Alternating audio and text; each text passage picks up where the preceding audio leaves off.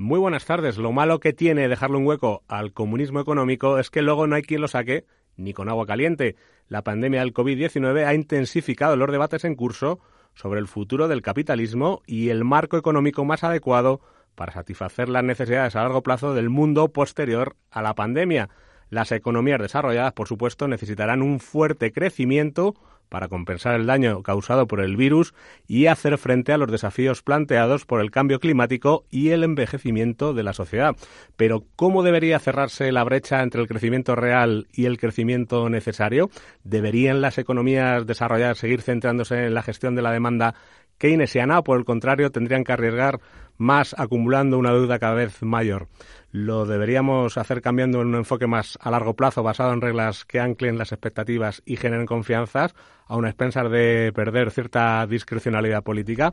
Estas preguntas se están volviendo urgentes y, sin embargo, no se abordan con franqueza. A lo largo de la pandemia, el consenso ha sido que los gobiernos deberían intervenir para impulsar la demanda agregada a través de estímulos de política fiscal y monetaria. Sin embargo, si bien fue claramente necesaria una respuesta decisiva a la crisis para evitar una espiral de muerte económica la primavera pasada, se ha prestado muy poca atención a los escollos de la gestión de la demanda, desde las implicaciones de los déficits públicos masivos hasta la hiperinflación.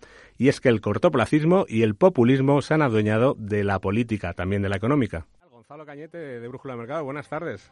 Buenas tardes, Raúl. ¿Qué te parece este dato tan divertido? 42 años para que te retorne la inversión en un bono europeo, 450, no, americano, 450 años en un bono europeo y 150 años en un bono japonés. Nos queda un poco largo, ¿no? Para invertir.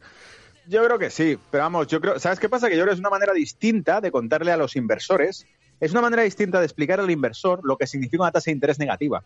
Porque cuando ve la tasa de interés negativa, no entiende muy bien lo que está pasando, pero cuando les explicas que no van a retornar una inversión como esa basándose en las rentas que le genera el bono hasta que pasen 500 años, es cuando dices, hostia, ¿de verdad? ¿En serio? Pues ahora te das cuenta de qué estamos hablando cuando decimos que la tasa de interés negativa sobre el ahorro es una aberración que matemáticamente, desde la teoría económica, no se contemplaba como posible, que me cobrasen por prestar dinero. Si no, si eso no refleja que el sistema renta fija eh, global, eh, en este caso la renta, la renta soberana, está completamente corrompido, o sea que se ha ido, por decirlo así, se ha salido de los estándares de valoración económica reales que se podían establecer sobre activos y ya está reflejando precios subrealistas, sabemos que el día que eso, esa situación se corrija, reventará todo. Eh, Rey Dalio, el fundador de Bridgewater, ha escrito esta semana un post en, en LinkedIn criticando precisamente esto que estamos comentando, ¿no? Y diciendo que se está creando una imagen peligrosa para los bonos, el efectivo y las monedas de tres sitios concretamente. Habla del dólar, habla del euro y del yen, porque dice que si la demanda de estos nuevos bonos cae significativamente por debajo de la nueva oferta, lo que parece probable, pues tienen que pasar dos cosas, o que las tasas de interés suban y los precios de los bonos bajen, o que los bancos eh, centrales tengan que seguir imprimiendo cantidades sustanciales de dinero para seguir comprando esos activos de deuda que nadie va a querer, ¿no? Lo cual va a ser auténticamente reflacionario, ¿no? Eh, para y eso significa que las monedas, pues como hemos dicho aquí muchas veces, se degradarán.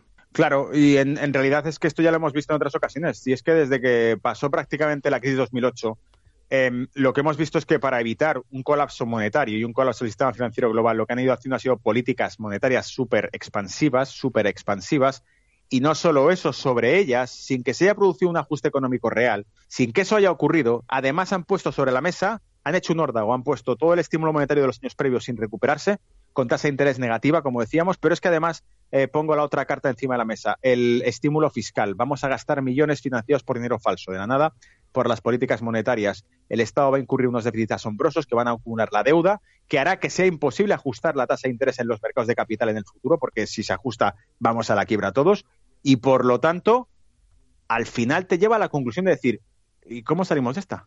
Porque mm. si la única solución que están haciendo es ir poniendo parches constantemente que van haciendo el sistema financiero cada vez menos realista, que refleja cada vez menos el valor del, del mercado, ya no podemos confiar en la valoración contable que hacen los activos cotizados porque están 100% inflados, y ni siquiera confiamos en la contabilidad pública que pueden hacer los estados, las grandes economías del mundo, porque están desvirtuadas por el estímulo fiscal sustentado por un estímulo monetario que se basa en, dinero digital, entonces te acaba llegando al terreno de las palabras que cada vez escuchas tú y yo y el resto de que nos escuchan los oyentes, los inversores más. Great Reset, nueva normalidad, Build Back Better, volver a construir mejor. Esta gente te está diciendo ya, implícitamente, poquito a poco, que van a tener que reconstruirlo todo porque esto se acaba. La FED entiendo, Gonzalo, que solo tiene dos opciones para arreglar esto, que es eh, subir las tasas y hacer que los mercados colapsen, ¿no? Esa es una. Y la otra, no hacer nada y arriesgarse a ver qué pasa con la inflación. Pero hay que recordar a los oyentes que en 1970 las pérdidas por la inflación tardaron 25 años en recuperarse, ¿no? Sí, el tema está en que ellos ahora mismo, digamos que la noria ha seguido girando sencillamente porque la inflación no se ha pronunciado y, y no se ha pronunciado porque lo hemos explicado muchas veces. El, el eje, la cadena de transmisión de liquidez entre el sistema bancario y el, inversor está rota no llega, o sea, digamos que el estímulo monetario que se genera no llega a la inversión real, no llega a la economía real que pueda manifestar inflación. La inflación se produce, lo he explicado en más de una ocasión, se produce o, bien por un aumento de la demanda agregada o por un colapso de la oferta. El colapso de la oferta no se produce porque la oferta está eh, subvencionada por una política monetaria súper expansiva. Lo que se podría esperar es que tantísimo dinero en circulación acabe produciendo una, mm, inflación producida por un aumento en los, eh, en los bienes y servicios, que solamente puede producirse porque circulen menos bienes y servicios, es decir, un colapso de la oferta, o porque se demanden más bienes y servicios. De momento eso no llega. De momento no hemos visto que la calidad de vida esté llevando a que los occidentales en Europa y en Estados Unidos estén volviendo a consumir como antes, con un coche nuevo, con una hipoteca nueva, con el crédito no fluye. Y por eso no se está produciendo la inflación. Pero si esa inflación acaba fluyendo incluso peor por el lado de la oferta, es decir, que se produzca una recesión económica que lleve a una contracción en la, en la oferta de bienes y servicios, ahí sí que verás la inflación aparecer. Y es la peor inflación que pueda haber. Una inflación acompañada de recesión, que es una estafación. Con esas cartas que estamos jugando, pues eh, es obvio que el fundador de, de, de Bridgewater advierte a los demócratas de que están convirtiendo a Estados Unidos en un inhabitable capitalismo y sobre todo dice que Bitcoin es la solución obvia a todo esto. ¿Quién no lo iba a decir, verdad? Bitcoin. Una cosa que no sabemos todavía lo que es. Te voy a decir una metáfora que hemos leído precisamente en Brújula de Mercados en el reporte de esta semana a través del portal Hedge. Había una metáfora muy buena, decía, el, Bitcoin es un agujero una casa en llamas que va, va a caerse. Entonces, eh, sabemos que es inestable, sabemos que es inseguro, no pasaría los controles de cualquier inspección de construcción, diría, esto no es una puerta, esto es un agujero en una casa en llamas, pero aún así es la única salida que están utilizando los que huelen el humo en la casa. Y, básicamente lo que nos dice, ¿qué es la casa en llama? El sistema monetario internacional, es el petrodólar. un sistema energético está colapsando porque emerge una economía Green Deal, como la que está proponiendo el Great Reset en Europa y como la, de la que ha hablado Biden, de la que ha hablado Boris Johnson y de la que ha hablado la Unión Europea. Está emergiendo esa economía Green Deal en la que van a convertirlo todo en eléctrico, van a acabar con la industria del petróleo y van a quitar también el dólar de, en medio. Por lo tanto, si todo eso se va a desmantelar, el Bitcoin de momento es un agujero cochambroso por el cual dices, no confío en esto, probablemente esto acabe siendo cualquier otra alternativa riesgosa en el futuro. Pero en este momento es lo único que, para los que huelen el, el miedo y el humo que existe en el sistema monetario internacional, parece una salida, parece, tiene forma de salida, ¿no? Tiene un, parece una solución eh, precaria a un sistema que no sabemos por dónde va a tirar. Porque el único objetivo de tener bonos, digamos, es poderlos convertir en algún momento en, efectivo, ¿no? En bienes, en servicios, ¿no? Poder canjearlos, ¿no?